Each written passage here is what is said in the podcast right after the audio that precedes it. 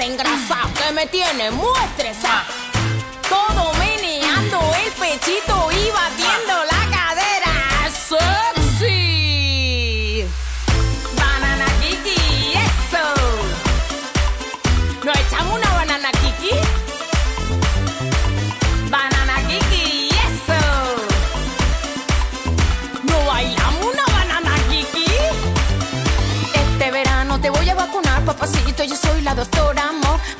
aguja larga y gorda que la banana Kiki entra mejor.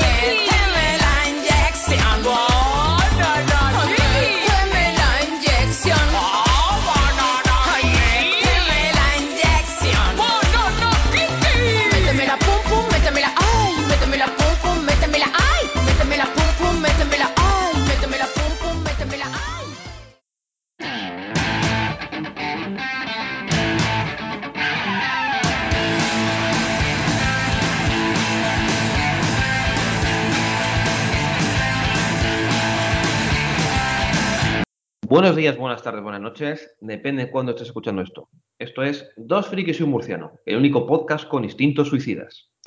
El que te habla es Raúl y soy la comadreja que no estaba muerta, estaba de parranda. Está con nosotros Jerai, que es el superhéroe que se puede quitar los brazos a la hora de traducir. Hola, ¿qué pasa? Sí, sí. Me los quito y, y me los pongo para otras cosas también.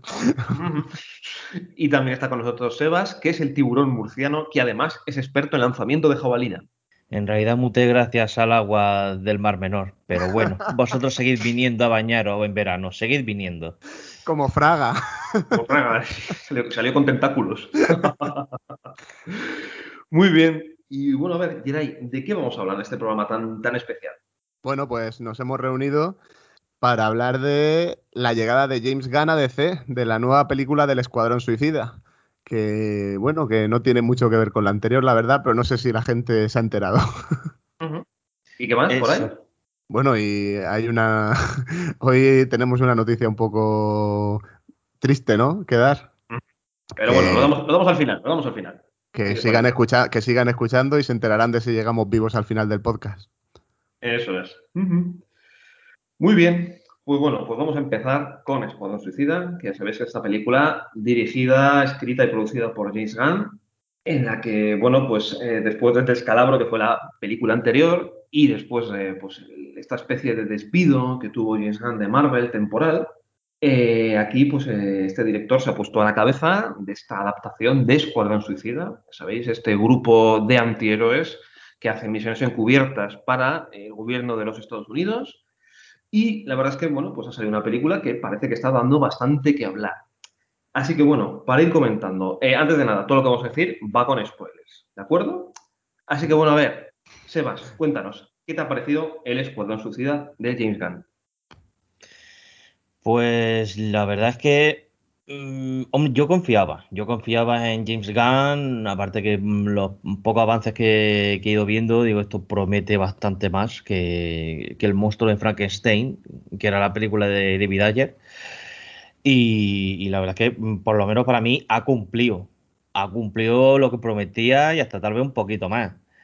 Eh, tenemos una película muy macarra, muy sangrienta, muy lo que tiene que ser mm, una película de este estilo, protagonizada uh -huh. por villanos, psicópatas, que les da igual cargarse a 5 que a 50. Y en esta película es que totalmente el director y los personajes están desatados. O sea que aquí no, no tenemos lo, los límites que podemos tener tal vez si, si la película, no sé, se hubiera tomado más en serio a sí misma, que es uno de los grandes errores que suele pasar a algunas productoras, tomarse en serio a sí misma. Y en este caso hemos tenido suerte que, que no, sabían a, a, lo que iban, a pasárselo bien y a, y a ser muy locos y, y a divertir a, al público. Uh -huh. Vale. Y bueno, Geray, ¿a ti qué te ha parecido? Sí, estoy, estoy de acuerdo, está muy chula la película, es divertidísima y es muy gamberra. O sea, es, realmente es una gamberrada, es que es un chiste, no hay que darle muchas más vueltas porque es un chiste en la película. Y a mí lo que más me ha gustado realmente de la película ha sido eh, la plasticidad que tiene. Eh, a un nivel estético me gusta mucho cómo James Gunn ha cogido recursos del cómic, recursos gráficos del cómic, y los ha integrado en la peli. Y podemos ver como títulos superpuestos. Eh, de repente en una escena de pelea aparecen flores y aparecen cosas por ahí.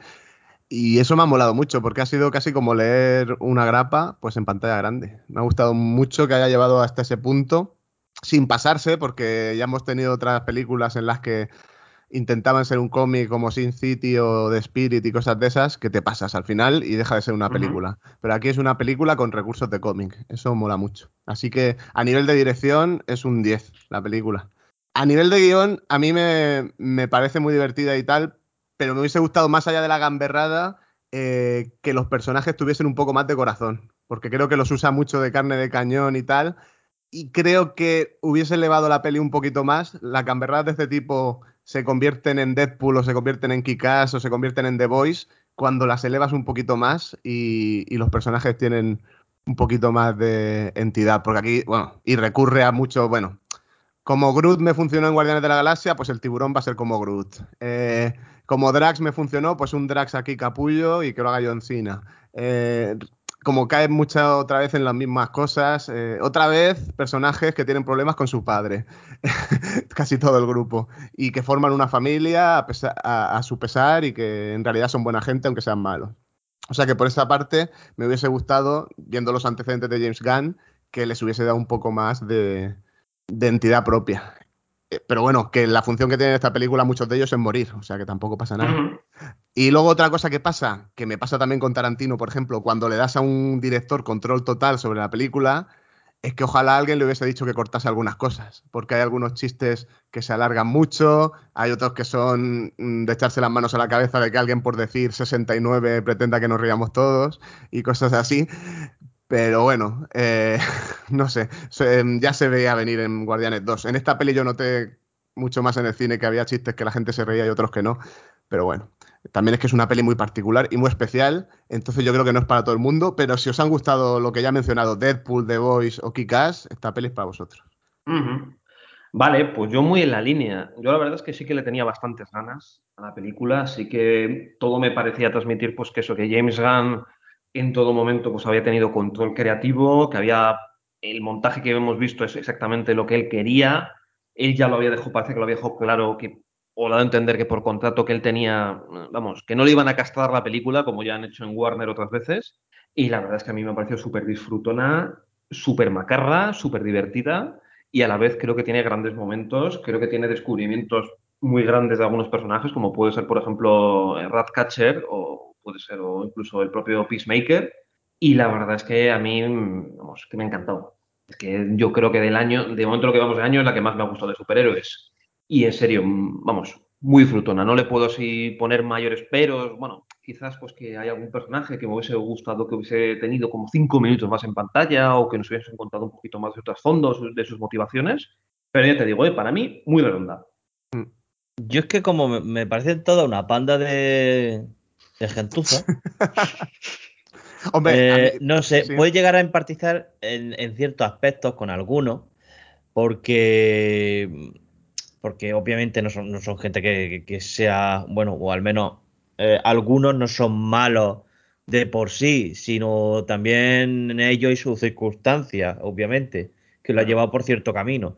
Y claro, cuando eh, se centran un poco en ellos y tal, pues sí llegas a empatar, pero bueno.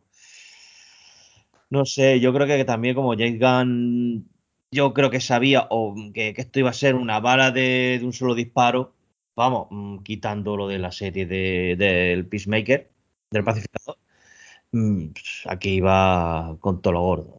Sí, que sí. me, enca- me encanta que haya dicho, el personaje, el peor personaje de la película le voy a dar una serie. O sea, me encanta esa elección de, de hacerle una serie al pacificador con la de personajes chulos que hay aparte de ese, pero bueno. Mm, Bueno, si queréis vamos a ir comentando personaje a personaje todos, ¿vale? Empezamos por Peacemaker, que bueno, ya sabéis que Peacemaker es el personaje de la editorial de, este, ese sello que fue, bueno, la Chart- Charlton Comics, ¿vale? Y que es el personaje en el que está basado el comediante de Watchmen. Y aquí lo que es es eso, es un tío que es un capullo, básicamente. Es un capullo, un, además está, está el tipo de personaje definido así como un Capitán América capullo, y me ha hecho gracia que aquí el John Cena ha estado a topísimo en el personaje. De hecho, a todas las promociones ha ido con el traje de, de Peacemaker, ha ido por la calle con él y, y que se ve que el tipo, que vale, que no es quizás el mejor actor del mundo, pero se nota que se lo está pasando genial haciendo de, de un puto capullo. Pero lo vive, lo vive, eso, Lo vive, lo eso, vive. eso mola bastante. Cuando un actor Mm. disfruta tantísimo de hacer un personaje, eso, eso mola bastante porque se acaba transmitiendo en la película. Y yo creo que en general todos los personajes están muy bien, o sea, todos los actores están bastante bien en su personaje. En este caso, eh, me encantó el chiste de Amanda Waller eh, cuando va por Idris Elba y, y le, y le analiza a- a- al pacificador y se, se le queda ahí Idris Elba mirando diciendo, pero si es exactamente igual que yo. Sí, sí, sí. Bueno, sí, la rivalidad entre Idris Elba, entre Bloodsport y el pacificador es que es muy importante para la película. Entonces, eh, pero bueno, yo creo que es que el personaje, en realidad, a mí lo que me echa para atrás es que me parece que, que en esta película, que ya no se le puede redimir después de lo que hace en esta película, que, que realmente en esta historia el único sentido que tiene ese personaje es traicionarlos al final. Sí. Y que no sé si es interesar, interesante sacar una serie de él, la verdad. Pero bueno, simplemente. No sé, que hay otros personajes que tienen como más simpatía, que despiertan más simpatía en el público, creo yo. Mm. Sí. Si queréis comentamos otro, ¿vale? Que es el de Bloodsport, que es este Mm. personaje que es que, a ver, lo cachondo del tema es que ya se sabía, bueno, que Idris Elba iba a estar en la película. Sí, podrían, pod- podrían haber llamado al personaje eh, Will Smith no ha podido venir. Eso, Will Smith is not in the Porque es lo mismo, es lo puto sí, mismo. Sí, a ver, te cuento. El tema es que se sabía eso, que ya iba a aparecer Idris Elba. Eh, mm, se dijo al principio que a lo mejor eh, suplantaba este, a Will Smith y había bastante rumor a ver de qué personaje era. Se pensaba al principio que iba a ser Vigilante, ¿vale? Que es esta especie como de Punisher, ya sabéis, es el del visor rojo este, que al final, por cierto, va a ser el villano en la serie de Peacemaker, al final. Y al, y al final han optado por este Bloodsport, que era un personaje que salía en la etapa de John Byrne al principio, que era un tío que, pues, que su hermano volvía mutilado de la guerra y que, y que Les Luthor pues, aprovechaba de eso, de que el tipo este se volvía turulato y le daba un montón de armas para que acabara con Superman. Y de hecho, no sé si os acordáis, seguro que ya se acuerda, esa escena en, en Vengadores contra la Liga de la Justicia en la que aparece la Visión y Aquaman en un sitio lleno de nieve, que aparecen como súper despistados Sí. Que les atacan un montón de villanos, pues uno de ellos es este tío, anda. ¿vale? Y el tema es eso, pues eso, pues un tipo pues que, pues que es muy bueno disparando, que es el puto amo y que básicamente pues que está al principio vemos que está de vuelta de todo y que pues que al principio parece que pues que sí que saca un poco esta misión lo mejor de él. Sí, sí. La verdad es que, mm, o sea, la- en realidad, bueno, como de DC tampoco conozco mucho la mayoría de los nombres, Bloodsport, Pinmaker, no sé qué, digo, sí, X, Y, Z, W, lo que sea. Gente. O sea, Sí, sí, sí. A ver, esta película- gente en realidad, Mm. eh, vamos, del, del equipo principal, obviamente, de- de- eh, solo, solo me sonaba el Rey Tiburón, Harley y ya. Sí, no, a ver, eh, hay que agradecer, que yo creo que hay que reconocer aquí que el bueno de James Gunn es que ha ido al puto fondo del pozo, honestamente. Porque es que hay algunos que es que no, me- no los conocía ni yo directamente. O sea, yo soy un poco el de feita de los tres, pero es que ni me sonaban. A mí eh, luego vamos a comentar un par de ellos que, que es que, hostias, que es que ya me he echado las manos a la puta cabeza. Mm. Sí, Bloodsport a mí me ha gustado mucho el cómo integran las armas en su traje y cómo las va montando y todo eso me ha parecido muy chulo estéticamente. Que no tiene nada que ver con los cómics, ¿no? Obviamente. Porque no, no tiene, nada que, no tiene, nada que, ver, no tiene nada que ver. Pero que está chulísimo. Eh, luego me hace gracia, pues sí, que obviamente el papel estaba escrito para que Will Smith volviera. Will Smith no sale nunca en las películas R. Ya le dijo que no a Tarantino eh, para Django desencadenado, que para mi gusto, si lo hubiese protagonizado Will Smith, hubiese sido mejor la película todavía. Pues em, nada que se quede Will Smith con su película para niños y ya está. claro, entonces yo creo que fue eso lo que pasó. Además, con lo mal que salió la primera, igual no le apetecía volver. No sabemos qué pasó ahí entre bastidores, pero se nota mucho que era el personaje de Deadshot y que ha hecho cuatro cambios para poder meter a otra persona, que muy bien porque Idris Elba vende muy bien la parte sentimental y tal. Eh, pero bueno, a mí me da esa impresión, la verdad, que canta mucho que querían sacar a Will Smith que está bien, coño. Si sacas al Capitán Boomerang y sacas a Harley, pues Will Smith fue otra de las cosas que funcionó de la primera. O sea sí, sí, además que era un personaje muy reconocible en la etapa de los Thunder. O sea, que es que al final es un personaje que yo creo está en casi todas las encarnaciones. Mm. Entonces. Bueno, casi mejor, casi mejor que no haya sido Will Smith porque mm, ya en la primera. O sea, es que si eres Tom Cruise o Will Smith y sales en una película de estas, te come la película. O sea, es más importante tu presencia que el personaje muchas veces. Sí. Y, en la primera pasó un poco, y yo creo que en esta peli, por ejemplo, pasa un poco con Harley Quinn, que se ve obligado James Gunn por la importancia del personaje a parar la película 20 minutos y meterte una historia que no tiene nada que ver con la que te estaba costando hasta ese momento, solo para que Margot Robbie y Harley Quinn hagan algo. Y ahí se nota un poco en el ritmo de la mitad. Pero a cambio te da la mejor escena de acción de la película que la tiene Harley, yo creo, para mi gusto, con la jabalina. Sí, sí, sí, sí, sí, sí, sí. O sea, estoy totalmente de acuerdo contigo de que la escena es un poquito pegote, pero sinceramente yo mm, por ver a, Margot Robbie mm, hacer mm, de, Harley Quinn y hacerlo guapísimo, hacerlo cómica, hacerlo loca, con acción, con todo, a tope, yo muy a tope, aunque no venga a cuento, me da igual. Mm, sí, sí. Aparte, bueno, ya pues, saltamos a Harley. A mí me hace gracia, pues eso, toda la escena romántica con esta especie de, dictador en una eh, república así rollo venezolana. Y al final es, ay, qué enamorado estoy de ti, que no sé cuánto, pa, le pego un tiro. Nada, es que y he empezado a percibir señales cuando me has dicho lo de matar niños. Y he empezado como a ver algo que no me cuadraba. Y eso yo ahí estaba en el cine escojonado. Y, que es Juan Diego Boto, coño, que qué alegría verle en una película americana, qué guay, de, esta, de este estilo. Que, tienen un lío en ese, en Corto Maltís, tienen un lío porque hay unos españoles, otros con acentos de otras partes de Latinoamérica. Ahí no se, no se han currado mucho. Que claro, claro. Es una copia de ese país de Sudamérica que es España, para los, para los americanos. Sí, sí, sí, sí. con guiño a Corto Maltés en el nombre, que eso está chulo, al cómic de Corto Maltés. Eh, pero guay. Sí, la, la República Bananera de Mexi España. Eso, Mexi España, sí, sí. ¿Cómo se llama el juego este? Trópico 3, ¿no sabéis? Este que era todo de, ordenador, que era dirigir una isla. Pues lo mismo. Aparte que me hace gracia que cada dos por tres están eh, como que matan a alguien y automáticamente otro se pone, pues ahora yo tengo el poder. Matan a otro, ah, pues ahora yo me pongo yo en el poder. es como Podemos, ¿no? Pero así. Eso es, sí, sí, sí. Más o menos. Y no sé si habéis leído que, que cuando James Gunn estaba haciendo la película, estaba escribiendo el guion, que no sabía nada de aves de presa. Mm. Que no tenía ni puta idea, que nadie en Warner le había dicho, oye, que estamos haciendo otra película donde sale Harley Quinn. O sea, no lo eh, sabía. Fue como el resto de la población mundial después de que se estrenara la película, que nadie tenía ni idea de que se acordaba, ¿eh? existía. ¿Sabes de qué? ¿Sabes de qué? Sí, canta, clama al cielo, claro. O sea, ya dice mucho de que, aparte de que se la pelaba de presa a Warner, de que se la pela que sus personajes tengan cierto sentido pasando de una película a otra. Sí, pero es que en fin, da mucha pereza. Y, pero ya, ya, ya sabemos de, qué palo va Warner.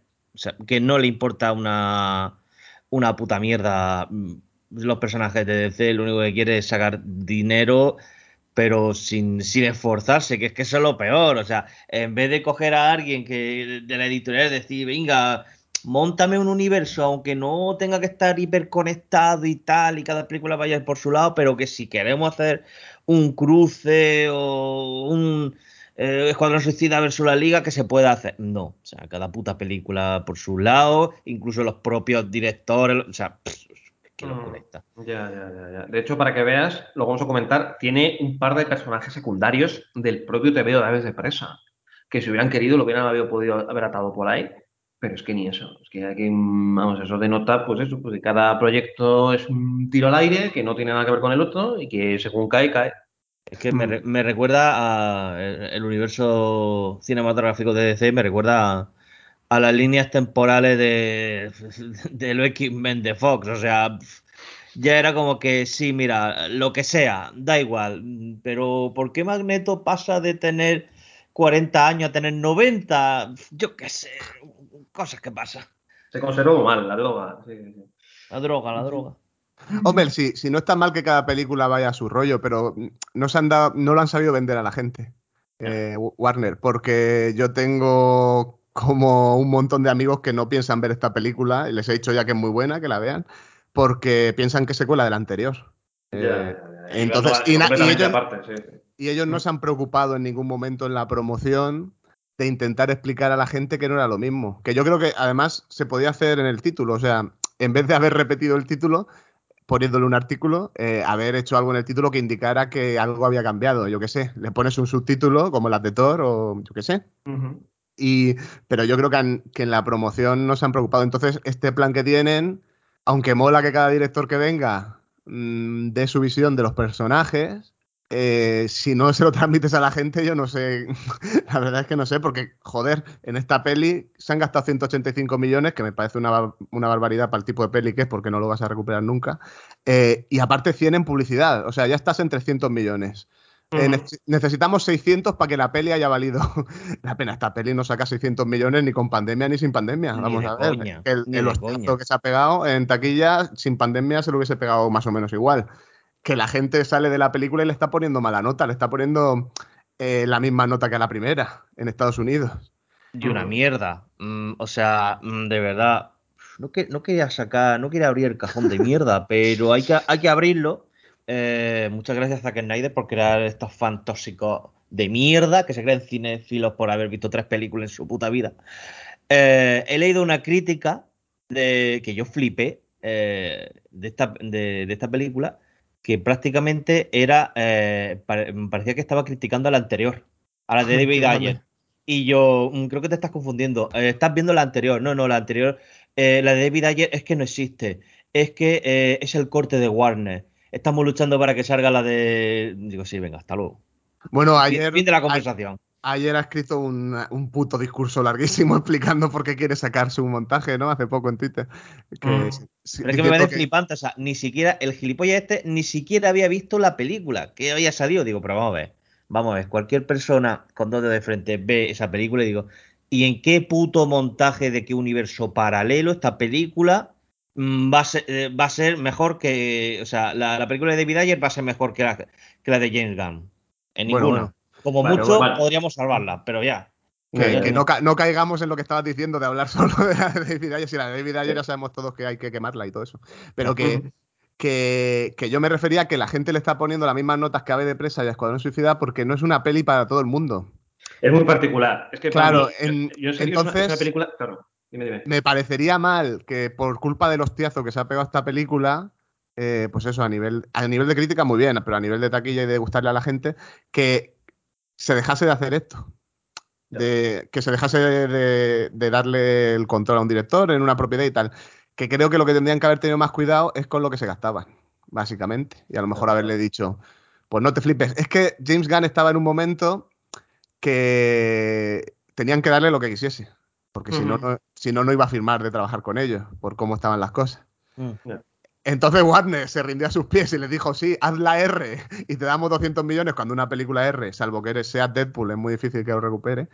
Y, y yo creo que no va a volver a tener esas facilidades James Gunn en las siguientes películas. Mira, y que Visto el que resultado. yo, yo voy a decir una cosa y luego seguimos comentando con estos personajes. Yo, si te soy sincero, para mí le hubiese. Ahora le, le pondría a James Gunn de eje central de, de este universo, de, de Warner, y le hubiese dado otros 200 millones y venga, hazte la puta eh, Liga de Justicia Internacional. Ya está. Con Buster Gold, con Blue Beetle y toda esta peña. Mm, Sencillamente. Claro, claro. Pero Warner igual quiere ganar dinero también. Sí, claro.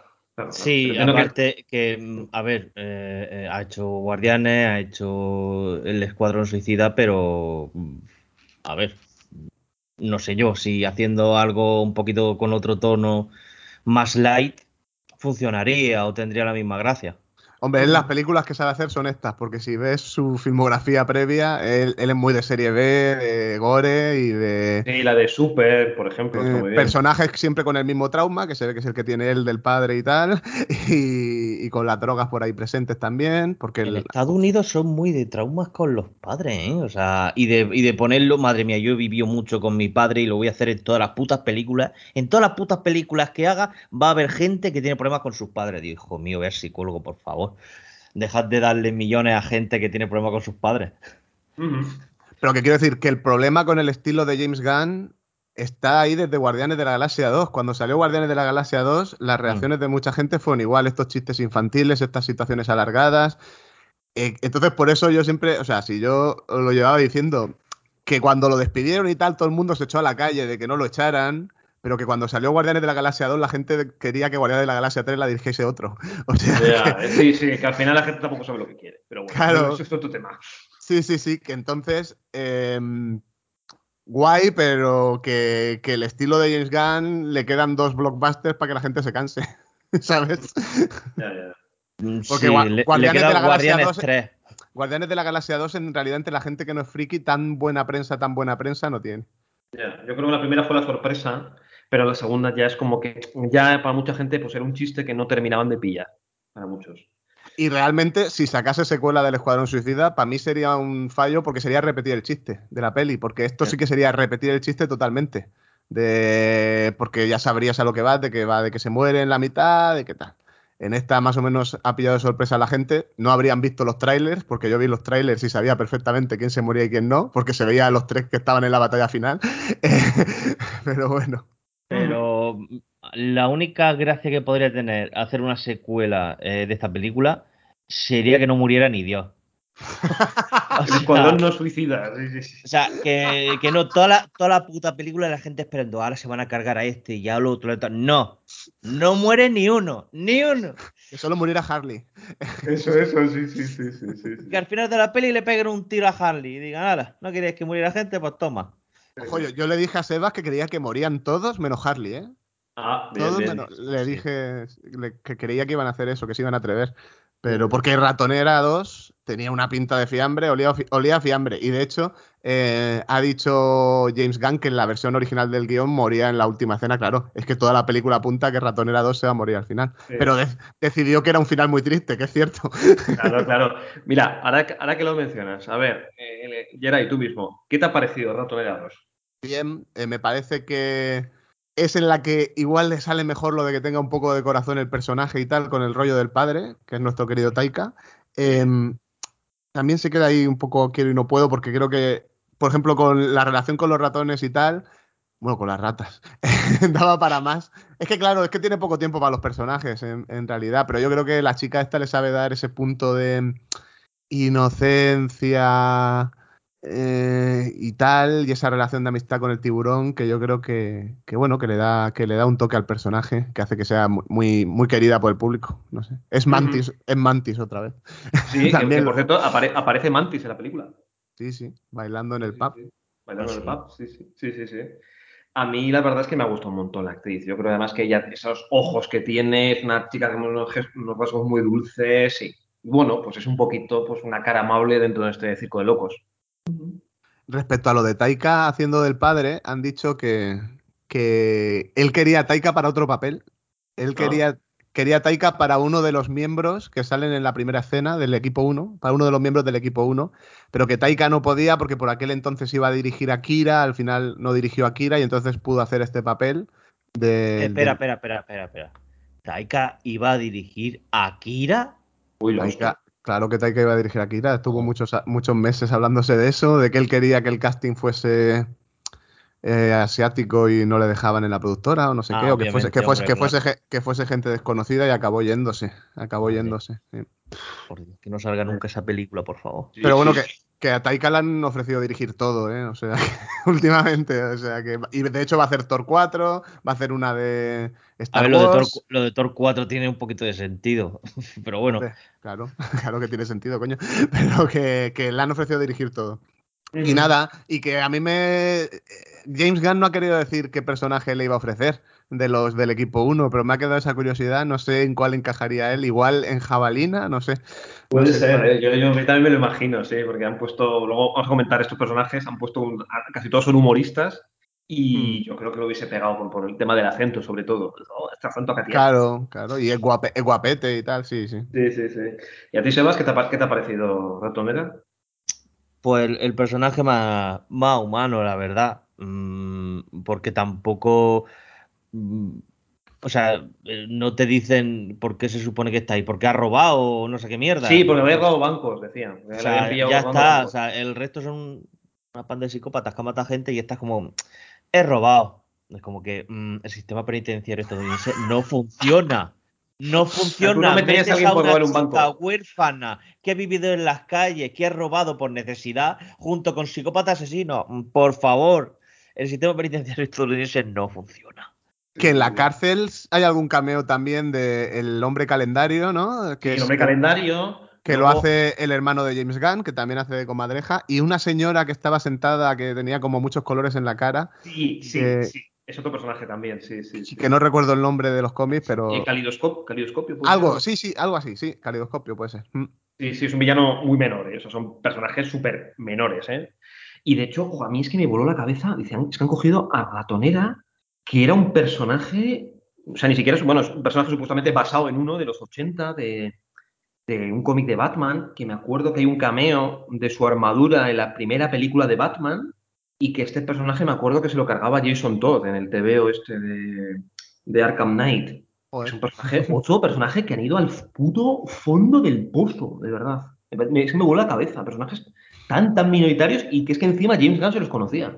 Y que, y que tenga nombre de secuela me encanta, Ratonera 2. Era dos. Era dos. Claro, claro, claro. Que, la que continúa el manto del anterior. Sí, sí, sí. Es muy DC eso, es muy DC. Sí, tiene muchas cosas muy DC esta película que manda huevos, pero bueno, que la tenga justo el Escuadrón Suicida, pero, pero guay. Es que James Gunn le molan los cómics y abraza lo ridículo de los cómics. Eso está sí, muy bien.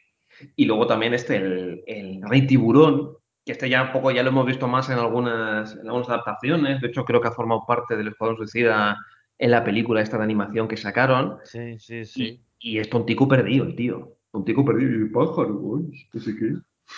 Secundario en la serie de Harley Quinn para HBO Max también, que a ver si la sacan de una puta vez en España, que dice todo el mundo que está muy bien. Y, y yo creo que uno de los iconos del Escuadrón Suicida, ¿no? En realidad, que se le relaciona mucho con este grupo. Mm, Sí, últimamente, sobre todo desde, desde la etapa de las New 52, sí que le han metido bastante. Es que como, sí, como varios, me pierdo un poco, porque luego el que salía en la New 52 era un tiburón martillo, luego sacan otro que es el, dicen uno que es el mismo, o sea, hay un poco de lío, pero es muy, bast- últimamente es bastante habitual que lo saquen. Otro personaje que mola mucho, la verdad. Sí, sí, sí. Sí, y, y yo ahora buscando información sobre la película me acabo de enterar que quien lo interpreta es Stallone. Sí, la voz, le pone la voz, le pone la voz. Sebas, no te preparas nada nunca, ¿eh? La no. Ahora ver, que hoy me podemos me decir lo la acabo de ver. la cara. Me lo acabo de ver. O sea, Sí, en la- en la decir, peli- este en la me peli-. En los créditos de la peli salían letras grandes Silvestre Stallone. Al Pero final. es Stallone y el que le pone los movimientos es el informático gordo ese de barba que aparece. Mm, sí. Sí, sí, sí, sí. Que saldrá en Pacificador también, seguramente. También, también, es el pacificador, sí. Vale, y que un personaje más, bueno, sí, el- este, hay otro personaje que también, que yo me echaba las putas manos a la cabeza, yo no me puedo creer que lo hayan metido en una película, encima con este tío, el Dan- Daniel Dasmachian, este, este, el chico ese tan, tan majete, que es eh, Polka Dot Man, que ¿cómo le llaman en la película? ¿El hombre? El hombre moteado, sí. Que por cierto, Sí. que, que la película chapó la traducción porque todos los nombres son los de los cómics en español, no como pasa a veces en Marvel. Eh, genial Eva Garcés, que creo que la que la ha traducido. Genial, porque sobre todo porque la gente que va de fan está usando los nombres en inglés y está quedando en evidencia. Sí, perdón, perdón, perdón. No, no, no, no, no lo digo, no lo digo por ti, lo digo por, eh, por internet y todo eso. Si aquí en Dos Frikis y un Murciano los usamos indistintamente. Pero que en, en internet y todo eso, la gente que iba de fan y tal, eh, y la, la que se ha preocupado, la que ha hecho la película, de llamar el pacificador al pacificador, de todos tienen su nombre en español, que eso, lo dicho, se da muy, muy poco. Mm. En las, de Warner, en las de Warner es verdad que respetan un poquito más los nombres porque se ve que les importan menos la marca que en, que en Marvel, que solo quiere- que quieren vender mucho merchandising, es normal también. Sí, además que creo que es bueno porque un poco se haya preocupado un poquito porque con Ve- Veneno hay un poquito ese problema de Venom, Veneno. Yo creo que los propios TVOs a veces se lían un poco. Hombre, la serie de Ojo de Halcón ahora mismo no se, no se sabe si se va a llamar en inglés, porque en los tweets de Disney Plus la están poniendo en inglés el título, o sea que realmente son tiempos malos para los nombres en español de los superhéroes, pero bueno. Sí, sí. Y, y bueno. Bueno, el hombre moteado, que a mí me encanta. moteado. Me, me parece el personaje, obviamente, es el más marciano, seguramente para la gente de a pie, es el que es peor persona, de hecho, porque piensa en su madre cuando mata gente. Eh, Bueno, eh, pero está genial. para mí es esa- mi héroe, pero bueno. porque- Yo en los momentos en los que no para de ver a su madre me parecen espectaculares. ¿Qué quieres que Son te diga? espectaculares. sí, sí, sí, al final. ¡Que es tu puta madre! Mm. Que yo me partía el culo, ¿ves? Eso es lo que os digo de a veces los chistes, yo me partía el culo en eso y era como que la sala se quedaba un poco en shock, que también es normal. Que, que- que a mí esos son los que más me gustaban, ¿no? Ahí bailando en medio de todas esas madres. Sí, Tremendo. Sí, sí, sí, tremendo. Sí, sí, que por cierto, aquí es- esto de los poderes que se sacan, eso se lo han inventado completamente. De hecho, el personaje no tiene ni poderes. O sea, que es un tarado que se puso ese traje y dijo, pues a dar hostias por la calle. Y de hecho, es, el- es un villano de Nightwing, prácticamente. Y de hecho, para que veáis, en, el, en Injustice 2 hay un momento que se juntan un montón de más, que te dibujo por uno redondo, se juntan un montón de miembros del Escuadrón Suicida y a este se lo cargan por ser demasiado estúpido para el grupo. En, en esta película, para mí, la muerte más inesperada, la suya, Sí, realmente. sí, sí. La que menos me ¡Soy un esperaba. Eh. Me esperaba que el personaje se merecía sobrevivir y que y dar más de sí, pero, pero bueno, es un chiste de personaje, o sea que tampoco. pero- Sí, sí, sí, sí. Eh, me encanta, me encanta, van a sacar esa, figu- figura que os acabo de pasar, van a sacar un- una estatua de él. ¿Qué os parece? Sí. Eso que se pasó por Insta. Claro, yo creo que Claro. sacarán de todo, ¿no? Sí, sí, sí. No, ah, pero este basado sí. en los cómics, este basado en los cómics. Sí, sí. Sí, sí, sí, sí. Y bueno, y luego ya, pues también tenemos aquí, también aparece Rick Flag, que repite, que aquí por lo menos me da la sensación de que el actor se lo está pasando un poquito mejor. Mucho mejor y el, el personaje mejora también. Sí, sí, sí. Luego Amanda Waller, que también repite, aunque bueno, tiene bastante menos papel en general. Yo creo que Viola Davis. Sí, también lo hace bien. Bueno, ella lo hacía bien en la primera. Sí, la ella yo creo que ella se lo estaba tomando bastante en serio, la verdad. Y de hecho, en la primera película, a pesar de todos sus fallos, eh, aquí el bueno John Ostrander, que también aparece, le dijo que, oye, que lo hacía muy bien y que era un poco el personaje que le había definido eh, en su TVO. Solo echo de menos en el momento en el que le golpean en la cabeza con el palo de golf, ¿Sí? que tuviese alguna consecuencia ese momento. Claro, claro, Que- como que mostra- pegado. Sí, sí. Que, que mostrasen, porque luego siguen trabajando dos, a la que le pega el palo creo que nunca la volvemos a ver. Sí, es verdad, es raro. Digo, ¿qué pasa con esta mujer? La habrá, se la habrá cargado o la habrá despedido, pero que yo lo hubiese metido en la trama como para mostrarte lo que es Amanda Waller en realidad, porque en la primera creo que quedaba un poco más claro que la mala es Amanda Waller. Mm. En esta creo que el malo es Estados Unidos, eh, eso está muy bien, pero no sé si queda tan claro que Amanda Waller es un puto bicho. Ya. Pues eh, sí, sí, sí. Al final dice, sí, que va a matar niños, ¿eh? Joder, qué mala es. Pero y le falta igual 10 minutos más en pantalla. En la otra yo me acuerdo de una escena, de lo poco rescatable de la otra, que se cargaba a su equipo, Cierto es. ¿no? Si no me equivoco, con una Sí, pistola. sí, que decía Perro 17, unos pobres becarios que no habían hecho nada. y a ver, alguno más, así que comentarlo, ya saltamos a los secundarios, que son de la gente yo que, que, que no El pensador, el pensador. El pensador, el pensador. Pensador. Aquí el bueno de Peter Capaldi, que está también over the top toda la película, ¿eh? A mí me hace gracia cuando llegan a la base esta, que le coge el pacificador de la cabeza y le pega una hostia. Otro, ¡hijo puta! Guapísimo. Eso ya- Yo estaba descojonado con eso. Sí, sí, sí. Mejor, mejor muerte, seguramente, de la película. Sí, sí, sí, sí. sí. Mejor línea, la de los ratones por el culo. Sí, lo ratón por el culo, sí, sí, sí. sí. Eh, está, o sea, para lo poco que tiene, para lo poco que tiene, Peter Capaldi lo ha aprovechado un montón. Además, em, yo recomiendo, la hemos visto doblada y doblada está muy bien la película, pero lo de Peter Capaldi en inglés, la parte que tiene de explicar todo el plan de Starro y de meterse con los yankees y tal, y empezar a insultar a los yankees ahí de repente, recomiendo mucho el inglés también, ¿eh? sobre todo si a los que les gustaba Doctor Who, porque es, está muy guay, está muy guay. Lo han cogido para hacer exposi- exposición, sobre todo, para, para hablar, explicar cosas de la trama hablando, ¿no? Eh, pero bueno, que, que lo hace muy guay el hombre. Las pintas, igual, pero bueno, está bien. Sí, ¿tú te acuerdas, Geray, eh, en una- aquella, la cuarta temporada de Flash, que había un tío que era medio robótico en una silla? Sí, era el pensador Pues también. Este tío, este tío es, ¿eh? Sí, sí, sí, sí. Que luego los TVOs sí que lo han metido como malo de la JSA, en plan rollo como que era un ser como informático. Como que había traspasado su mente y era como un tipo hecho de ceros y unos, básicamente. Mm. No, pero en realidad, o sea, a nivel de actores es que mola mucho por lo bien que se lo están pasando, como habéis dicho. Sí, sí, sí, sí. Mm. Aunque estén todos over the top, que bueno, que en este tipo de películas, pues es que no te queda otra, ¿no? Si quieres, salvo si eres Rick Flag, que puedes estar un poco más con los pies sobre la tierra. Sí, sí, sí, pero bueno, bastante, la verdad es que me, me ha hecho gracia ver aquí a alguno el doctor completamente desatado, el tío. Se lo está pasando genial. el tío. Loquísimo. Es que yo creo que una de las cosas que ha hecho muy bien el director es saber llevar a, los actores y a sus personajes. Porque, mm, como habéis dicho, eh, están todos mm, loquísimos. Y luego tenemos a, Amanda Waller, que es como el personaje como más serio, pero también el más hijo de puta. Pero llega ese punto eh, al final de la película cuando se van a, a enfrentar a, a Starro, que se pone loquísima. ¡Volved atrás, hijos de puta! ¡Os voy a matar a todos! Que se pone loquísima. que también me encantó. Ahí es cuando por primera vez la ves mm, loca, loca, mala. Sí. Su mejor escena es esa, sí, sí. Pues sí, sí, sí, sí, sí. ¡Hijos de puta! No sé qué. O sea, yo creo que nunca habían hecho tantas veces la palabra puta en esa película. Sí, sí. Y bueno, y luego también, pues, a ver, tenemos así alguna aparición, ya hemos comentado a Juan Diego Boto, también tenemos, pues, que aparece por ahí, eh, ¿cómo se llama esta actriz que hace de guerrillera, que ahora no me sale el nombre? Ah, ja, ja. Sa- ¿Sabes quién te digo, no? Que aparecía también en Actriz Nuevos- latina número 5. actriz latina número 5, que también salía en Nuevos Mutantes. Así. Y sí, Ah, eh, sí, salían los mutantes. Salió Nuevos Mutantes, sí, sí, sí, que era la mala. Y de hecho, eh, bueno, luego, claro, vamos a comentar lo que son todos los personajes estos secundarios. Aquí la sorpresa fue que habían metido a chopecientos personajes para Escuadrón Suicida. De hecho, todos estos han hecho también un montón de, de publicidad en redes sociales, en Instagram. Que, a ver, de todos estos, Sebas, ¿cuál te ha hecho más gracia? De estos secundarios del equipo 1 que muere vilmente a los 5 minutos de película. El de la lanza. El de la lanza. El de la lanza.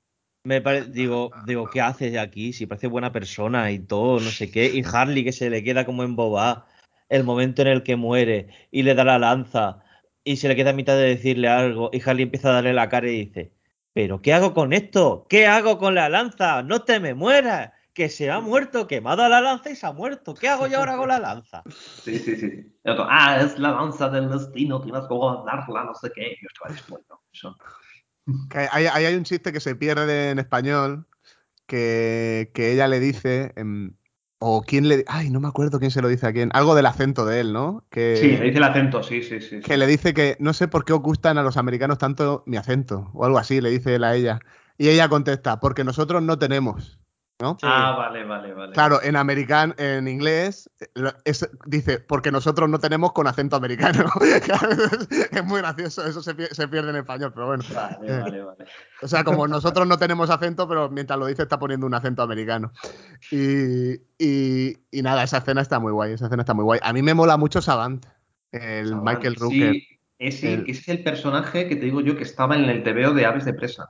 Mm, John Doe, ¿no? El señor John Doe, que es uno de los actores fetiches de James Gunn, que sobre todo le gusta matarlo en sus películas, y que me parece que el viaje que tiene a lo largo de esa escena inicial, ¿no? Como por los estados de ánimo que pasa, joder, está muy guay. Y todo lo del pájaro, ¿no? Y cómo se cierra el círculo luego con el pájaro. eh, Sí, sí, sí, se lo está muy guay, sí. Mm, Sí, sí. A mí me hace- decir que me hace bastante gracia dos.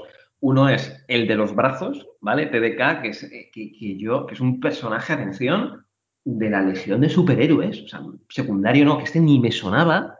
Y que yo estaba diciendo, va, este va a hacer, va a hacer, va a resultar que tiene unos poderes de la hostia, quitándose los brazos, que tira rayos. ¡Qué hostias!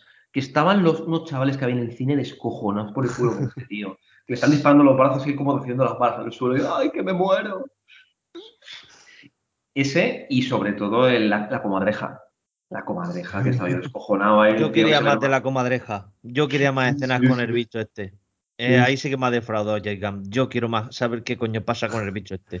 Bueno, si hay más películas, yo usaría, lo usaría para llevármelo a todas las misiones y que en todas las misiones fuese el, primer, el primero que muriese, como, como Kenny y tal. Pero bueno, ya veremos lo que hace. Em, el personaje luego, el de Blackguard, que es este señor que es un cómico del pelo rubio, tiene, eh, ya lo comenté con Sebas y creo que igual en el programa ya lo he comentado, que tiene mucha gracia porque ese señor se intentó suicidar en la vida real. Eh, fue bastante famoso. Es un tío del, del Saturday eh, Night Live, Pete. Davidson, que es como el tío que está súper, de- el cómico súper de moda eh, y al mismo tiempo súper metido en las drogas. em, y, y como que mucho escándalo, ¿no? Mucho escándalo en su vida. Estuvo con Ariana Grande, ¿no? De novios. Y cuando dejó a Ariana Grande, o lo- le dejó a Ariana a él, eh, entró en eso, en locura y de repente un día amenazó con suicidarse, tal. O sea, muchos problemas, muchos problemas. Y me parece un- muy macabro que lo llame para que salga en el escuadrón suicida y, y- y que muera en la primera escena. Tú O sea, no querías suicidarte, pues te voy a dar lo tuyo. claro, Madre que mía, o sea, qué, qué qué pena además que es un chaval muy joven, leo por aquí tiene 27 años nada más. Y que ya Sacó esté hace, sacó hace poco una peli que se llama El Rey de Staten Island, contando un poco su vida y tal. em, Ujú. Y creo que salía la tía May de las nuevas de Spider-Man. Sí, sí, Bueno, sí. es un cómico que es muy de estos cómicos que tienen, que en realidad tampoco es tan interesante la comedia que hace, pero que dan esa imagen de estrella de rock y entonces... em, Claro, que por eso acaba trayendo ese tipo de mm, cosas. y aparte, Mm. una de las estrellas del Saturday Night Live de los últimos años. Sí, sí. Y bueno, que me parece, cu- me parece curioso que James Gunn le llamara para esto y lo convenciera. Es que es como si aquí en España, no sé, no sé qué, a qué se puede equiparar. Llamas a, yo que sé, a Rosa Benito, ¿no? O no sé quién se, ha- quién se ha intentado quitar de en medio a Rocito, ¿no? Y la llamas y le dices, venga, al Escuadrón Suicida. No sé, una cosa muy sí. rara. Ma- Madre mía, madre mía, Rocito en estado suicida, sí, sí. Que por cierto, eh, este personaje es que de hecho, para que veas, otro que va al puto fondo del pozo, este es un malo de Buster Gold, que no lo conoce ni Chuspi, o sea, directamente. Y, y aquí es que no, hace, no, no sabemos ni qué poderes tiene, ni qué sabe hacer. O sea, tiene muchas pistolas, sí, va, coge, lo cargan, venga, siguiente. De hecho, para mí tenía gracia en mi cabeza que fuese el único que sobreviviera. por lo de. Y, y como se hacía amigo de los malos, como había tenido un, tenía un trato con los malos, que hubiese sobrevivido. Eso hubiese estado también guay. Pero bueno. Sí, sí, sí, sí. Que además que este, de hecho, también este salió, el personaje salía en el Escuadrón Suicida, en una novela gráfica que sacó eh, James John, eh, John Ostrander y lo mismo, se lo cargaban sin muchos miramientos. Y Mm. para que veáis, otro, otro actor que estuvo a punto de estar en esta película y al final no, no entró era eh, Batista, porque le ¿Sí? quería- iba a entrar haciendo de Bane, que me pega muchísimo. No, no, no, iba a ser de pacificador. ¿De pacificador? Sí, el, Bueno. papel del, el papel de pacificador estaba escrito para él. Claro, sí, en Drax, otra vez el papel. Ah, bueno, claro, claro, Ah, claro, sí, sí, sí. sí. Sí. Pero decidió hacer la del ejército de los muertos Uf. No, en su, bueno, en su nah. lugar. Mm. Le pagaban más. Él ha dicho que era porque le pagaban más. Ah, bueno, pues Mucho rollo de que es coleguita de James Gunn, pero. y para mí Tampoco mejor. ¿eh? Pa- quita no será. Si a ti el dinero tampoco te da tanta falta, digo yo. No, Batista es que últimamente está. Está destroyer total, ¿eh? Sí, Está- sí. Es como Ed No sé, qué, malvado. no sé qué carrera le va a quedar, porque realmente se cree que es Marlon Brando o algo. Porque la- Sí, lo- sí. las declaraciones que hace. eh, ¿Por qué mi personaje no ha tenido más papel en Infinity War? Tal, no sé qué. Pero, tío. Sí, sí, o quejándose de que no le han llamado para doblar su personaje, esto de What If. Bueno, ahí tiene razón, pero no sé muy bien por qué habrá sido. Ahí tiene razón, pero él se queja muchas veces de que quiere. Ahora se las quiere dar de superactor, dramático y tal, y no sé, tío, no sé qué carrera va a tener si tira por ahí. Por haber hecho una escena en Blade Runner. ¿Qué quieres Claro, claro, claro, sí, sí. Y ahora que aparece en Dune haciendo de uno de los Harkonnen, sí, sí. Ajá. Joder. Vale. igual, muere, y- igual muere al principio de Guardianes 3 o al final. Sí, puede, ser, puede ser, sí, sí, sí.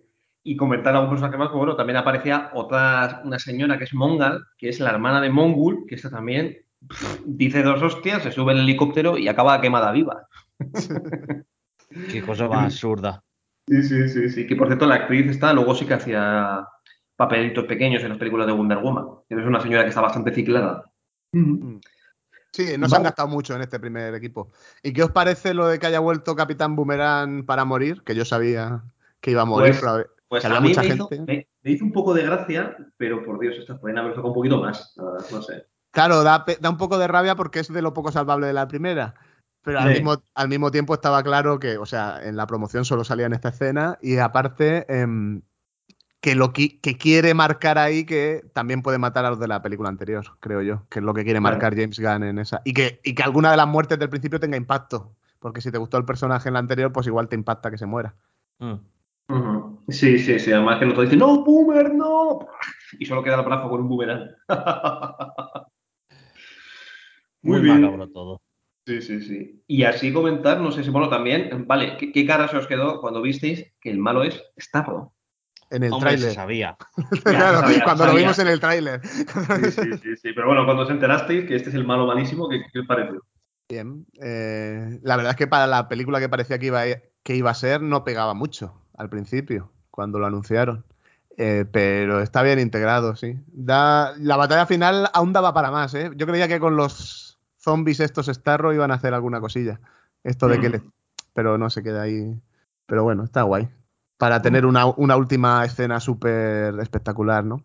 Sí, sí, sí, sí. Y además, yo, de hecho, pensaba que este iba a ser el personaje al que le iba a poner la voz Taika Waititi. Sí, yo, yo también, yo también. Mm.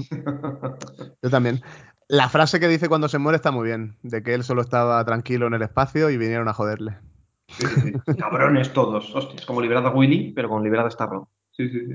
Y bueno, algo más. Da un poquito de penita hasta que ves que, en fin, se te pega en la cara y da asco.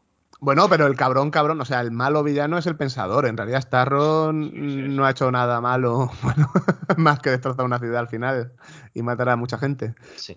La culpa es de los americanos. Y punto. Eso, eso es, que andan por ahí metiéndose con pobres est- estrellas de mar espaciales. Eso. Eso es. Vale, ¿y algo más que querías comentar de la película? Uh, le hemos hecho un buen repaso. A mí, una escena que me gustó mucho y que no hemos comentado es cuando se cargan a todo el campamento de. Ah, De- sí, sí, sí, de los milicianos, que resulta que son los Joder, buenos. es que me lo estaba viendo venir, ¿eh? Te lo juro. Digo, aquí han entrado de estajo a cargarse a todo Cristo sin saber dónde coño están entrando. Digo, ya verás tú como al final mm, van a decir que. Joder, pero es que no, no creía que, que lo fueran a hacer de verdad. Que por cierto, la, la actriz es Alice Braga, Raúl, ¿no? Alice Braga, eso es, Alice Braga, sí, sí, sí. Y el personaje se llama eh, Sol Soria. Sol Soria y es como una versión femenina de Ju- Juan Soria. Un personaje que salió hace poco en los cómics del grupo. Estoy viendo aquí. Vale, vale, vale. Joder. Que se hace prótesis tecnológicas que le permiten que su brazo de nanito se infiltre en cualquier superficie. Bueno, en Vale. fin. Paso palabras, sí, sí. Muy bien. Y eso, a mí sí, la escena esa también es que me, me descojoné bastante. Luego hay una que la verdad es que me dio bastante agobio, que fue cuando queman a los pobres pájaros, que no han hecho nada. ¿Mm? Sí, yo- me quedo un poco como que era necesario esto de verdad. Ujú. Que para veamos que lo malo que son los militares. Ah, toma, estoy quema- quemando a los pobres pájaros. Pensaba que tendría más consecuencias eso. Rollo que Harley se enfadaría por eso. Pensaba yo. Ujú. Porque como tiene una escena en la que está con los pájaros, ¿no? Y con el señor este. Sí, sí, por eso, sí, sí, sí. Y luego también, por ejemplo, me hace eso gracia la escena, pues cuando salen ellos en la lluvia, cuando salen con la música esa de la canción esa de los Pixies, que de hecho me ha gustado la, la banda sonora bastante. Así, en general sí que me pega más que la, la anterior película, que eran directamente temas aleatorios. O sea, era el random en Spotify. La de Guardianes 2. No, eh, perdón, en la anterior en... eh, Ah, en Escuadrón. Ah, vale, vale, vale, Escuadrón. sí. Escuadrón, Escuadrón, sí, sí, sí, sí. Sí, joder, ahí sí que era random todo. Oh, totalmente, es que parecía eso, Kiss FM. Era un poco como, como Cruella, la película de Cruella, que te están metiendo canciones cada dos por tres. Sí. Sí, hombre, la de Cruella pega un poquito más porque al final es Brit- Britpop continuamente. Sí, sí, sí, sí, pero que, británico, que- pero... que es en plan, hemos comprado 20 canciones y te las vas a tragar. Sí, como Escuadrón, Suicida lo mismo y muy obvias, como que salía Amanda Waller y ponían Sympathy for the Devil y cosas así. Sí, sí, sí, claro, claro. Pero bueno, bien, o sea, no sé, sí que, sí que me ha gustado la sonora en general. Ujú. Aquí, en, en- en la escena final, que es cuando está el hombre está acariciando a la rata, Mm. Eh, suena una canción que ahora mismo no caigo porque como solo la he visto una vez, pero que me recuerdo que el verso con el que acaba la película es solo quería gustaros. Ahí ya No. como diciendo que me parece como un mensaje de James Gunn a la gente, ¿no? Con todo el revuelo que ha habido, de yo lo único que he querido siempre es gustaros, y aparte dentro de la película pues tiene su sentido y tal. Sí, creo que es la de So, So Busted, puede ser. O, ah, no, la de. es que aquí estoy viendo una lista de todas las canciones y luego hay otro que es la de Ono de Grandson, que no sé si es esa con la que acaba la película. Igual sí, ¿eh? No, no, ahora estoy dudando. Una de las dos, seguro. Yo no sé exactamente la película, pero me, me me gustó mucho, o sea, me quedé con el verso porque el final de la película es alguien acariciando una rata con ese verso. Realmente le veo cierto sentido con todo lo que le ha pasado a James Gunn últimamente. Pues sí, la verdad. Pues sí, pues sí. Pues sí, esa cancelación tan. No sé. O sea, falsa de- falso despido. Básicamente. Sí, es que, o al es que menos. ¿sabes lo que pasa? Que- no, que sé mira, exact- no sabemos exactamente a nivel interno qué pasaría, pero vamos, sí, se, la sí se sabe, sí sí se se sabe. sabe. El Disney lo echó, pero Marvel Studios no quería echarlo. Entonces Kevin Feige insistió, insistió. Y, y al final lo, lo volvió a contratar Disney porque se demostró que eso, que los tweets eran bromas. Y cuando Disney lo contrató, ese mismo día él había firmado el día anterior para hacer el Escuadrón Suicida. Entonces les dijo, puedo hacer Guardianes 3, pero os tenéis que esperar a que acabe el Escuadrón Suicida. Y todo el mundo dijo que sí, claro. Le, era, era- le salía bien a las dos empresas. Y ahora Warner está haciendo todo lo que puede por que se quede, como por ejemplo darle una serie de Pacificador, que realmente el éxito que va a tener va a ser relativo. Esa serie. Sí, sí, a mí para que veas, yo pensaba que de hecho iban a tirar con esa de pacificador cuando sacaron, lo anunciaron. Como también sale Judo Master, que es otro personaje de, la, de esta editorial Charlton, como que querían, y después tras el éxito que habían tenido con la serie de Watchmen, que querían hacer algo parecido, pero con los personajes originales.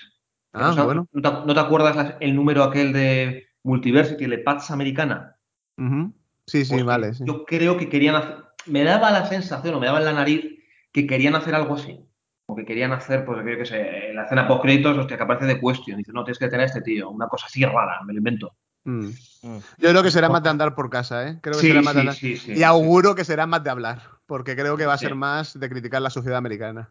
Sí, además que ya sabes que van a, van a, el malo va a ser este que he comentado antes, el vigilante. O sea, que entiendo que es ya, pues eso, el Punisher de la vida, el tío que se toma la, el tío que se toma la justicia por su mano y que a lo mejor la película, pues eso, pues te va, te va a poner la diatriba, pues eso, que en el fondo son lo mismo, pero que uno, como tiene beneplácito de la sociedad americana, puede hacer exactamente lo mismo que el otro que no la tiene. Una cosa así, me lo invento. También eh, ha dicho James Gunn que se va a hablar de la relación del pacificador con su padre. Sí, es que en los TV... Que no lo- Vaya. No, lo Es que sí, No se podía saber. Sí, no se puede saber. Es que en los TVOs el personaje tenía así como un momento así de la debilidad cuando descubría que su padre había sido un militar en, en los campos de concentración nazis. Por eso, como que era su padre era todo en contra de lo que, contra lo que él luchaba. Pues nada. Eh, Pues nada. Pues nada, y el paquete del pacificador ya lo hemos visto, porque pues, ah, sí, sí, sí, en porque, primer, bueno, plano. le hace primer plano, que es lo que decía antes, que no sabe cuándo parar este hombre. Te- llevamos tres horas viéndole en calzoncillos y ya es gracioso, pero te lo enfoco para que, por si no lo hayas pillado. Pues vale. Sí, sí, sí, sí. Por cierto, también estaba, estaba en mi cine descojonado con la secretaria de los militares. Bastante pechugona cuando aparece y tal. Sí. Sí. Un poquillo gratuito las dos cosas. Sí, la verdad. Tanto el paquete como las tetas. Sí, sí, sí. Un poco raro todo, pero bueno. Eh, A ver, Pero- que este tipo de películas es eso, si es que es sexo y sangre, si es lo que tienen que ser. es que quiero decir. Eh, pero eso, que, que está un poco por encima de lo, de lo que sería simplemente una peli gore, ¿no? Pero que Ujú. ojalá hubiese dado un paso más y hubiese sido también. ¡Buah! Quiero ver ocho películas más de estos personajes. Pues sí. Pero bueno, creo que igual se puede quedar en un chiste de una vez y que él siga en DC, pero haga otra cosa. Yo creo que va a hacer otra cosa. Igual una peli de Harley Quinn, ¿eh? O algo. ¿Tú crees? O algo, creo que también quería hacer algo con Crypto, pero que ahora me parece difícil porque va a salir una película de animación. Eh, y no sé, parece que con Superman también lo tantearon, pero yo este tío con Superman, no sé yo. No Em, veo. No sé por dónde tirará, yo creo que Warner va a hacer porque se quede. Eh, y viendo el resultado, igual prueban que haga otra cosa. Ya, yo sigo pensando que este tío debería hacer la Liga de la Justicia Internacional. Con un cast completamente diferente, o sea, con los personajes secundarios del TVO de los 80, pero yo mm, creo que podría ser hasta gracioso y paródico por momentos. Sí, no, no, pero la Liga de la Justicia también han dicho Warner que en unos años no va, no va a volver a, no, no va a, volver claro, a como, es, mencionarse. como es otro grupo, como es otro grupo realmente, o sea, eh, puedes meter, pueden meter a Shazam si quieren, que estaba en el grupo realmente, pueden meter a Canario Negro, que también estaba en el grupo. No A ver, sé, a ver, es una paja mental mía, ¿eh? Pero- Yo creo que después del castañazo con personajes desconocidos, le darán un personaje conocido. Sinceramente. En mi opinión. Igual en vez de un grupo, eh, un personaje solitario. Y, y se gastarán menos dinero seguramente en la película. y, y qué otra cosa iba a decir. Así que durante las diferentes etapas en las que estuvo el guion, eh, una de las etapas dijo él que los quería enfrentar a Superman. Que quería que la Mm. película fuese de ellos luchando contra Superman. Que me hubiese parecido ya el ridículo supremo si hubiesen llamado a Henry Cavill para hacer de malo en, en la peli del Escuadrón Suicida. Ya hubiese sido como, madre mía, habéis desaprovechado a este hombre ya del todo. Em, y entonces un periodista le preguntó, pues la secuela podría ser la Liga de la Justicia contra el Escuadrón Suicida, ¿no?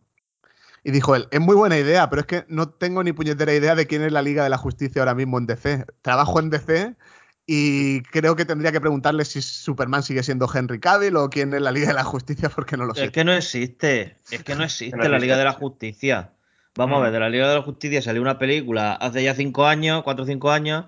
Ahora ha salido el remaster este de más 70 millones para subirlo en HBO. Mm, habrán sacado mucho dinero.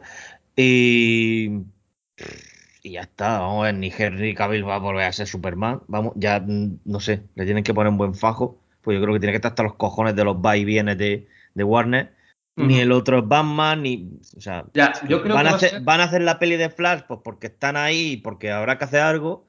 Pero si vuelve a hacer una peli de la Liga de la Justicia, digo, es que la mitad de los actores ni van a estar. Ya, mira, yo creo que de hecho se lo han preguntado porque aparte que es habitual que en la Liga de Justicia se enfrenten a los juegos suicidas los TVOs, porque van a sacar un juego, van a sacar un videojuego que también se va a rumorear, se va rumoreando un montón de tiempo, que va a ser para PlayStation 4 y PlayStation 5. No, no, rumoreando no. O sea, yo he visto el tráiler. eh, Existir Sí, no, no, no, que, que- que ese juego sale, o sea, yo he visto el tráiler, pero que ya se llevaba ya mucho tiempo rumoreando un juego del Escuadrón Suicida. De hecho, al final del Arkham Origins se dejaba caer que eres tú que entraba en el Escuadrón Suicida. Y va a ser eso, de, con cuatro personajes, pues con Harley Quinn, con Deadshot, con el Capitán Boomerang, con el Rey Tiburón, y que el juego se llama eso, el Suicide Squad Kill the Justice League. Yo creo que lo han preguntado por, so- por eso, sobre todo lo han preguntado por eso. Mm. Que puede ser gracioso, igualmente, estos, estos matados intentando matar a Superman. Hmm. Bueno, y ahora tenemos unas semanas divertidas porque es muy probable que, gracias a esta película, el resto de productoras retrasen los estrenos otra vez de películas más grandes. Ya. Así que Ya. vamos, vamos a ver qué va pasando. Yo creo que la prueba de fuego va a ser Sanchi. Y no sé yo si Estados Unidos sigue estando tan mal, no sé lo que va a sacar Sanchi. O sea que ya, ya iremos viendo qué pasa. Que puede que Spider-Man 3 salga el año que viene. Ya, yo creo, honestamente, joder, que todavía, eh, no sé, a ver cómo te digo, como que no termina de salir, pues eso mismo, lo que cuentas tú, esa gran película que haga llevar a, a- a todo el mundo al cine, porque no lo ha Bueno, sido. a todo gas 600 millones, Bueno. Piedra Negra 400. Está bastante Bueno. bien. Va, sí, va, sí. Podemos, podemos, podemos decir que igual es eh, esta de Fast and Furious, sí. Es que, Pero- es que vamos a ver, mil millones no van a sacar hasta 2033. Ya, es que, mm, Es que hay que- si hay de que verdad las cambiar la productoras, Hay que cambiar la mentalidad. si de verdad las productoras esperan sacar esa millonada, mm, no, no, o sea, viven en un mundo totalmente alternativo. O sea, la pandemia, mm, la pandemia va, va a joder el planeta entero durante varios años y a saber las consecuencias que, que seguimos teniendo. No sabemos exactamente cómo. O sea, yo creo que lo que tienen que hacer es, mm, pues mira, si no vamos a ganar mil millones, no metamos 500 millones en hacer una puta película. ya. Digo yo. Claro, o sea, no. Por, por el- ejemplo, Spider-Man 3, por ejemplo, que es la que está hecha para ganar mil millones, vamos a ver cuando la estrenan. A lo mejor la estrenan en cinco años, ¿sabes? Sí, Pero sí, sí, sí. Porque aparte, a día de hoy seguimos sin ver ni una puta imagen, ni un puto trailer, ni un puto nada. Pues. Es que fíjate que en el último de Veneno ya no hay fecha de estreno de Veneno, ¿eh? Es que claro, ahí, ahí empieza a haber, eh, por ejemplo, Dune, la, pero es que Dune van a pas- palmar pasta y lo saben, o sea que. Ya, Du- ya. Dune, Dune, y me da pena porque tengo ganas de verla. porque A mí Dune me gusta bastante el libro, pero me da que se va a pegar una buena, una buena castañita. A mí me da pena sobre todo porque solo han grabado la mitad del primer libro y se va a quedar la otra mitad, la otra mitad sin grabar. Pero bueno, eh, ya han puesto fecha de que en España es en septiembre, en Estados Unidos es en octubre. Y lo dijeron ayer, o sea que eso para adelante. Sanchi, ya sin Disney Plus, sin lo de Disney Plus, que lo veo bien. eh, Sí. Va a salir en septiembre, porque la están anunciando también estos días. Em, y creo que son las últimas confirmadas que seguro salen. Sale esta semana en Estados Unidos la de Ryan Reynolds, de Free Guy, Mm. eh, esta que vive en un videojuego y tal. Pero que yo antes de hacer retrasos y tal, me fijaría en películas que la gente quiera ver. Porque claro, el Escuadrón Suicida ya hemos dicho que la gente eh, le daba igual. Vamos a ver Viuda Negra y a todo gas, que todo el mundo las quería ver, han llenado. Y todo el mundo. Claro, han hecho dinero. Claro. Entonces yo las conclusiones las sacaría. Lo que no podemos querer ahora es que si Viuda Negra, que hubiese sacado mil millones, va a sacar 500, pues no le podemos pedir a una película que en condiciones normales, como Escuadrón Suicida, hubiese sacado 500, que saque 500 ahora, ¿sabes? No sé si me explico. O sea, ahora el reto es llegar a 100, a ganar 100 Claro. millones. O sea, que- que no va a llegar Escuadrón, por ejemplo, en Estados Unidos. Y esas, esas cosas que el Escuadrón, la de Will Smith, el primer fin de semana superó los 100. Sí, Es una la primera funcionó muy bien. En Es que han cambiado, por eso nadie quiere ver esta. Han cambiado. eh, no sé, hay que mirar la taquilla de otra manera. Pero vamos, que me gustaría que se fijasen en un ejemplo, no como este, que yo ya, pues eso, yo llevo muchos podcasts diciendo, esta peli cuando salga estará muy chula, pero la gente no la querrá ver. Em, me fijaría en otras cosas, pero claro, es que este año ha pillado el año con las pelis más flojas a nivel comercial. Por ejemplo, para Marvel o por ejemplo para, pues, para DC casi que también. ¿Sabes? Porque no son secuelas. La más pot- eh, Sanchille Eternos es un poco tirar una moneda al aire a ver qué pasa, porque a saber la gente que le interesa eso. ¿Sabes? Ya, Va a ser curioso. Va a ser curioso. Va a ser curioso. Mm. Y Spider-Man 3, eh, a mí me gustaría que no la retrasaran, pero joder. Nada, tiene todas las papeletas. A ver, A ver que luego a ver el año pasa. que viene Marvel tiene todas las potentes. O sea que si empiezan a retrasar, porque tenemos Doctor Extraño 2, Thor 4, Pantera Negra 2, Capitana Marvel 2. El año que viene son todas secuelas que sí que van a tope. Pues sí. Y bueno, pues si queréis, mira, para acabar. Ah, bueno, y una cosa más, una cosa más solo. Que como estamos, como estamos siendo muy pesimistas, la de Jungle Cruise lo está petando. Sí. Sin embargo. La, la vi en el cine y me gustó bastante, la verdad. Me lo paso muy bien con ella. Una Sí, película que nadie da un duro y va a sacar más que Escuadrón Suicida. Tócate. Pues eso. Ya. Pero o sea que hay, espera- hay esperanza, que estrenen cosas, coño.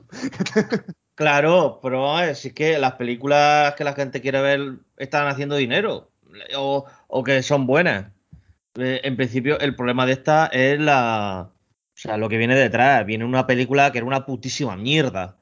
O sea, y obviamente mucha gente no vaya a verla por mucho que, que le vaya a decir que no, que no, que está bien, que está bien. Sí, sí, sí, sí, sí, anda que voy a volver a pagar por ver esta mierda. Bueno, y que, se- que seamos realistas. En Estados Unidos, sacar una peli para mayores de 18 años R no es lo mismo que sacar una para todos los públicos. Claro, claro, claro. Claro. Ah, li- limitan la entrada de la gente. Allí sí que está prohibido. No es como aquí que yo toda la vida me he metido a ver las de mayores de 18, pero vamos. sí, sí, no, no. Pero si yo delante del cine tenía un padre con un niño de cuatro años que también, ole los cojones del padre. Pero, pero vamos, aquí en, en España, en ese tema, estamos borrachos de libertad. Mm. No, a mí me parece bien porque a mí desde pequeño me las han puesto todas y tampoco ha pasado nada. Y más ahora que las series en la que se avecina follan. Quiero decir, si ves la que se- si un niño ve la que se avecina, ya había gente follando.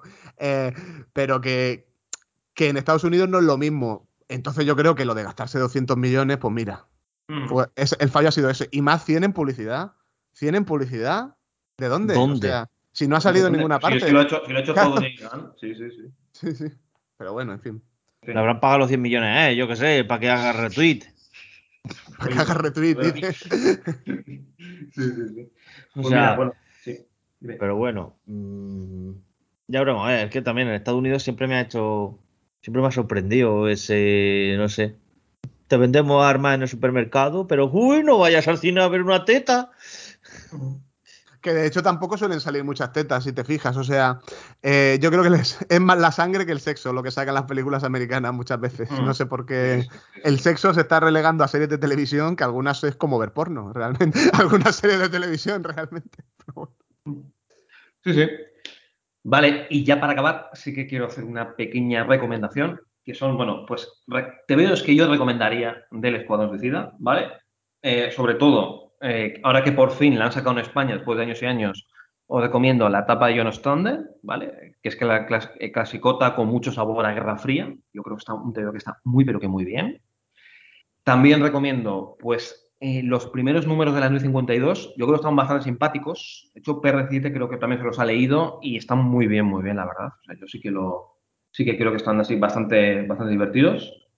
La etapa de Tom Taylor y de Bruno Redondo, que son 11 números, que ahí lo que pasa es que son un grupo diferente, se llaman los Liberadores, me parece, Libertadores, que es un grupo completamente diferente, pero que yo creo que también está bastante bien. Y esta miniserie que ha salido en Estados Unidos se llama Suicide Squad Get Joker, guionizado por Brian Azarello y con dibujos de Alex Malev, que aquí es en el que eh, Amanda Waller pues, captura a Capucha Roja y le da un grupo de villanos a su cargo para que detengan y maten al Joker que yo creo que está bastante bien, ¿eh? me ha sorprendido muy para bien. Ah, pues habrá, que, habrá que leer, habrá que leer más Escuadrón Suicida porque yo desde luego me acuerdo que, que, leí aquel... El de Renacimiento es una mierda, el Renacimiento es una mierda, sí. ¿Cuál era el de Jim Lee? De los nuevos el de Renacimiento ese, Renacimiento. Ah. Sí, que eran los mismos de la película, sí. Con John Romita, ¿no? Ah, no, perdón, John Romita, oh, sí. No, ¿qué estoy diciendo? Si lo dibujaba Jim Lee no era John Romita. Eh, claro. No sé. Sí, bueno, ese, arco, ese eran los primeros números del de Renacimiento, que era con el mismo grupo de la anterior película y que era, era muy alto. Y duraron el equipo, me acuerdo que el equipo duró muy poco, ¿no? El equipo, el equipo creativo. Sí, duró, duró, duró, muy poquito y en cambio duró un montón el grupo, cuando es una contrariedad que dure tanto el Escuadrón Suicida, lo que son los propios componentes. Pero bueno. Muy bien, pues si queréis, vamos a escuchar una promo y enseguida volvemos podcast que lo empezó todo. premios Antena de Oro. Premios Ondas Nacionales de Radio. Despertaron el odio de la competencia. Una banda que saquea fondos públicos. Que sois lo que no existe. Sois lo peor. ¡No se pierdan! Cemental Chihuahua. Con Fidel Mouzo. Para repartir su semilla por el mundo y cobrar un precio módico. Albert PR17 You are cubierto of glory por un tubo. Cabrón. y Joe Spiral. ¿A quién podría ganar Vertidos Borne a hostias? Ya disponible, nueva temporada, en el magazine por momentos. Por tiempo muy limitado. Corre a tu kiosco.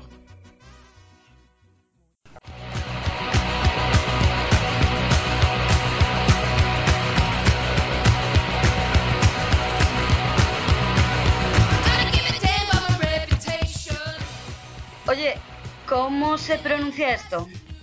Fangirl. Ya, pero ¿cómo se deletrea?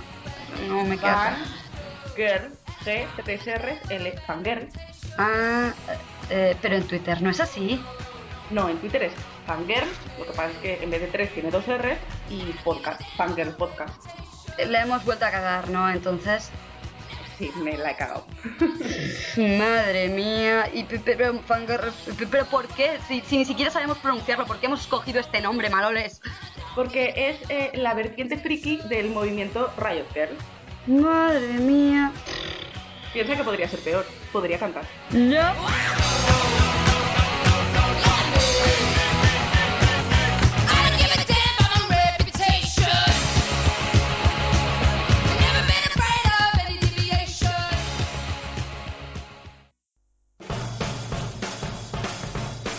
Elige Marvel, elige DC, elige Spider-Man, elige Batman, elige un Absolute grande que te cagas, elige tomos, grapa, miniseries de 4 números y series de 12.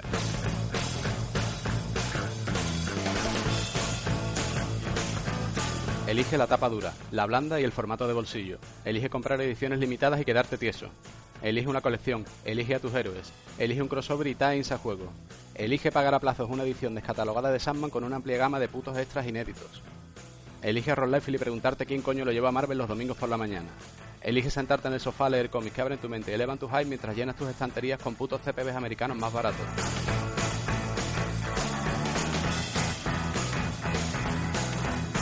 Elige hacerte viejo leyendo y jugando con muñecos en tu habitación siendo un auténtico friki para tus hijos y nietos que algún día heredarán tu colección.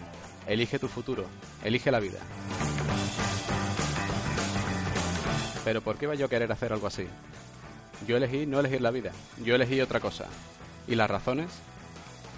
¿Quién necesita razones teniendo TVO?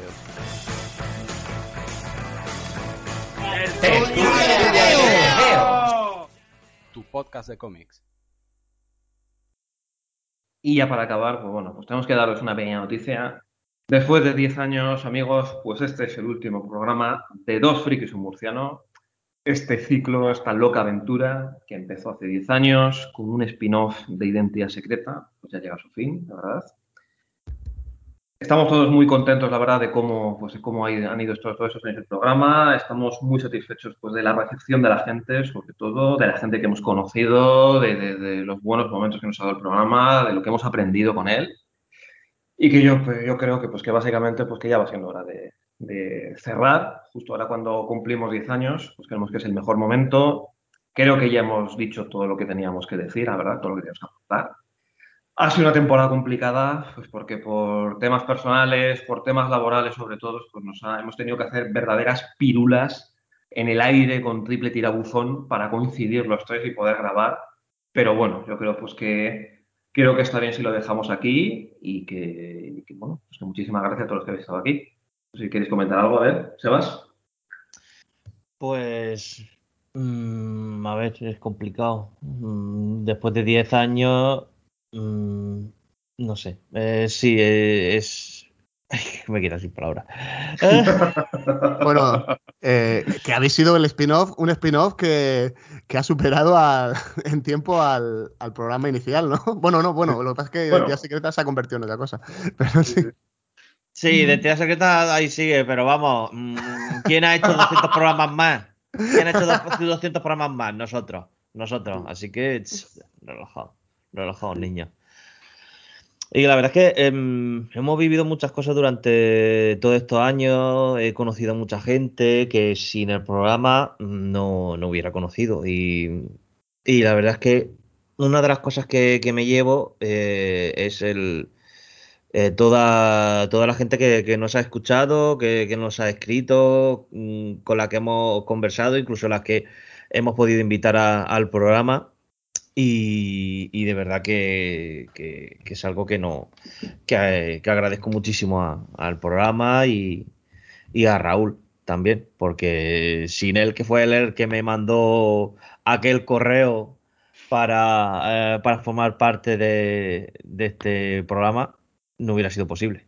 Me acuerdo cuando te mandé el correo que tu primera respuesta fue, me gustaría, pero estoy un poco liado, la verdad, ¿eh? no sé si voy a poder. Eso es lo, de- lo que dice siempre. se moría de ganas, totalmente, se moría de ganas.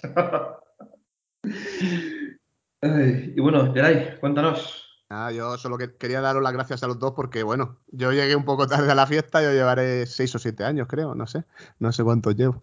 Em, y nada, agradeceros un montón a los dos que un día pensaréis en mí para que me uniera a esta aventura, porque yo era súper fan del programa, entonces os, escuchaba siempre, escuchaba antes también a Borja, y, mm, y nada, fue una fantasía realmente formar parte de esto, y además, pues, eh, la bienvenida que me dieron todos los oyentes, que fue espectacular y, y lo bien que nos lo hemos pasado y lo bien que ha entrado la gente en casi todo lo que hemos hecho, eso es, está muy bien.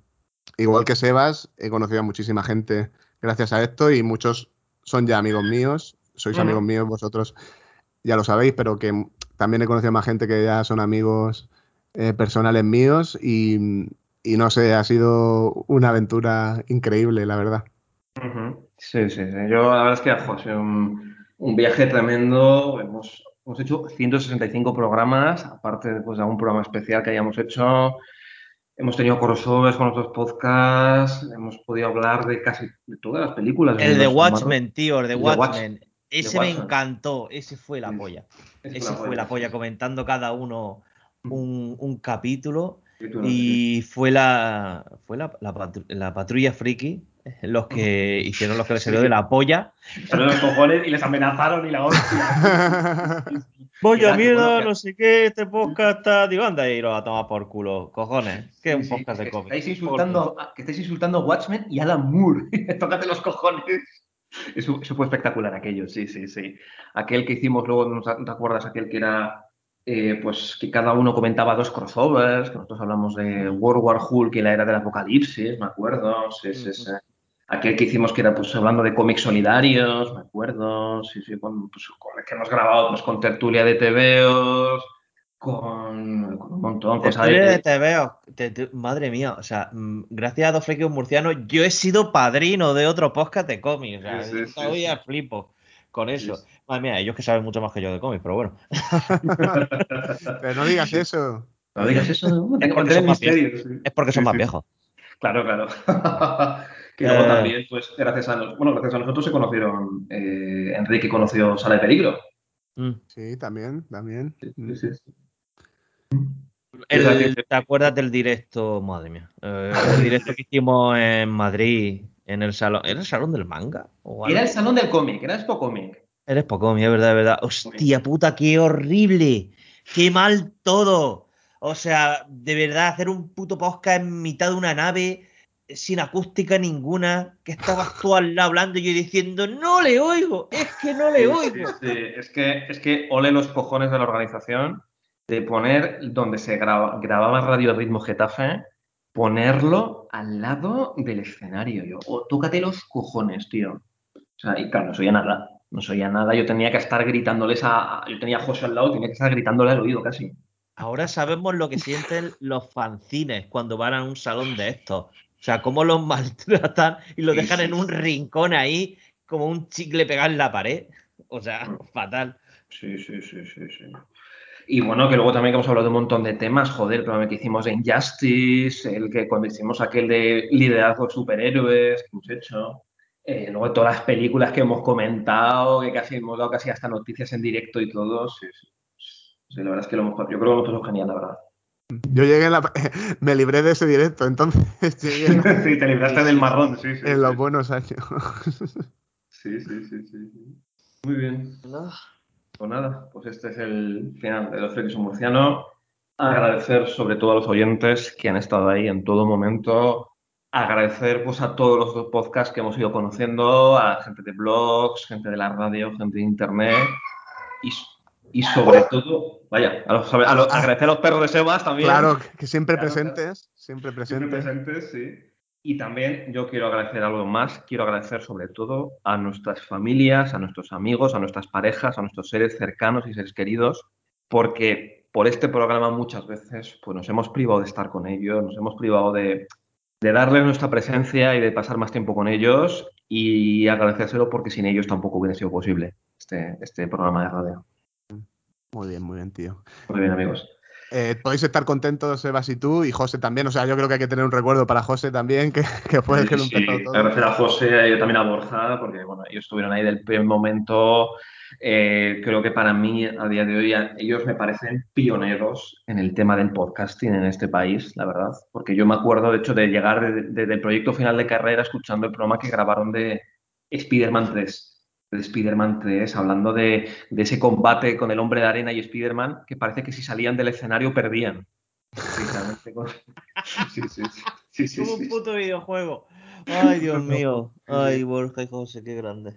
Y, y yo creo que podéis estar contentos porque conseguisteis que esto que sea un podcast, que sea como escuchar una charla de amigos, que realmente yo creo que es lo que diferenciaba a Dos Frikis y un Murciano, muy distendida y, y que ha hecho compañía a mucha gente seguramente a lo largo de estos años.